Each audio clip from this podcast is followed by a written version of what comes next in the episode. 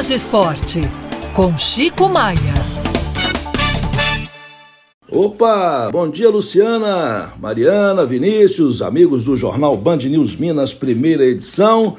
Primeiro dia do ano e as notícias estão mais no campo social, viu, Luciana? É o Atlético colocando nas redes sociais que Hulk está batizando a nova filha dele, é que o Reinaldo, grande rei, clássico jogador do Galo, né, histórico, jogando bola, batendo uma pelada com o presidente do Atlético, o Sérgio Coelho, é, pelo lado do Galo nesse campo social. O Gustavo Scarpa esteve em Belo Horizonte, vai morar em Lagoa Santa, naquele condomínio onde moram já vários jogadores do Atlético, pertinho da cidade do Galo. É, no Atlético é por aí. No Cruzeiro, expectativa pelos 103 anos de existência, que serão completados amanhã.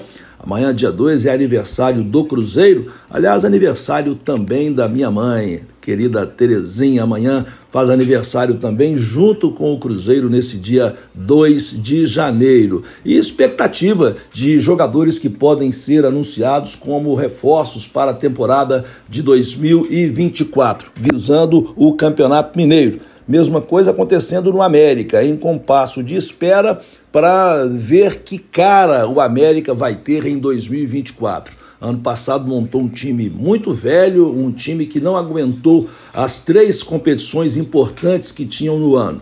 Copa do Brasil e Sul-Americana, o América até foi bem, mas a principal que era o brasileiro, o América não aguentou, seu time fraquejou e o Coelho foi rebaixado para a segunda divisão. Campeonato Mineiro começa dia 24 e o América vai estrear em casa, Independência, contra o Pouso Alegre. A primeira rodada terá ainda o Cruzeiro estreando em Nova Lima contra o Vila Nova, o Atlético vai estrear em Patrocínio contra o Patrocinense, o Democrata de Governador Valadares vai receber em Valadares o Itabirito, que é o time mais novo, é o caçula do Campeonato Mineiro da primeira divisão. O Atletique vai receber em São João del Rei o Ipatinga, o Atletique que é a sensação do futebol mineiro. É um clube empresa e que vem há três anos fazendo ótimas campanhas na primeira divisão. E completando a primeira rodada do campeonato estadual, Tombense e Uberlândia na cidade de Tombos. Interessante é que o Itabirito, o caçula do Campeonato Mineiro, vai mandar seus jogos em Belo Horizonte, no Estádio Independência, porque lá em Itabirito o estádio dele não tem condições exigidas pela Federação Mineira de Futebol para a disputa do Campeonato Mineiro da Primeira Divisão. Isso é lamentável, viu, Luciana?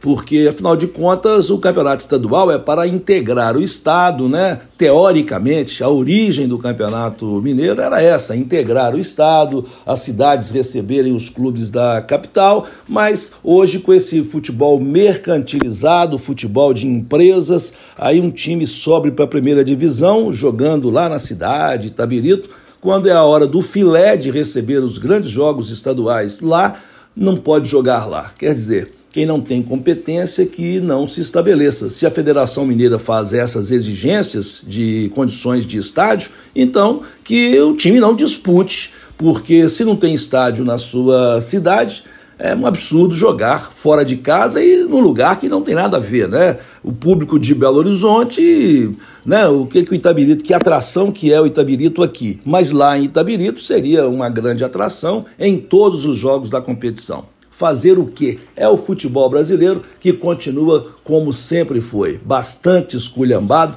Veja você que a CBF virou o ano aí com interventor, já que o presidente Ignaldo está afastado pela justiça. É, o técnico italiano que viria para comandar a seleção brasileira renovou com o Real Madrid e por aí vai. E assim Vamos, tomara que, pelo menos dentro das quatro linhas, o futebol brasileiro seja melhor em 2024 do que fora de campo, né? Que é essa bagunça em termos de organização. Grande abraço, gente. Amanhã estaremos de volta com vocês aqui.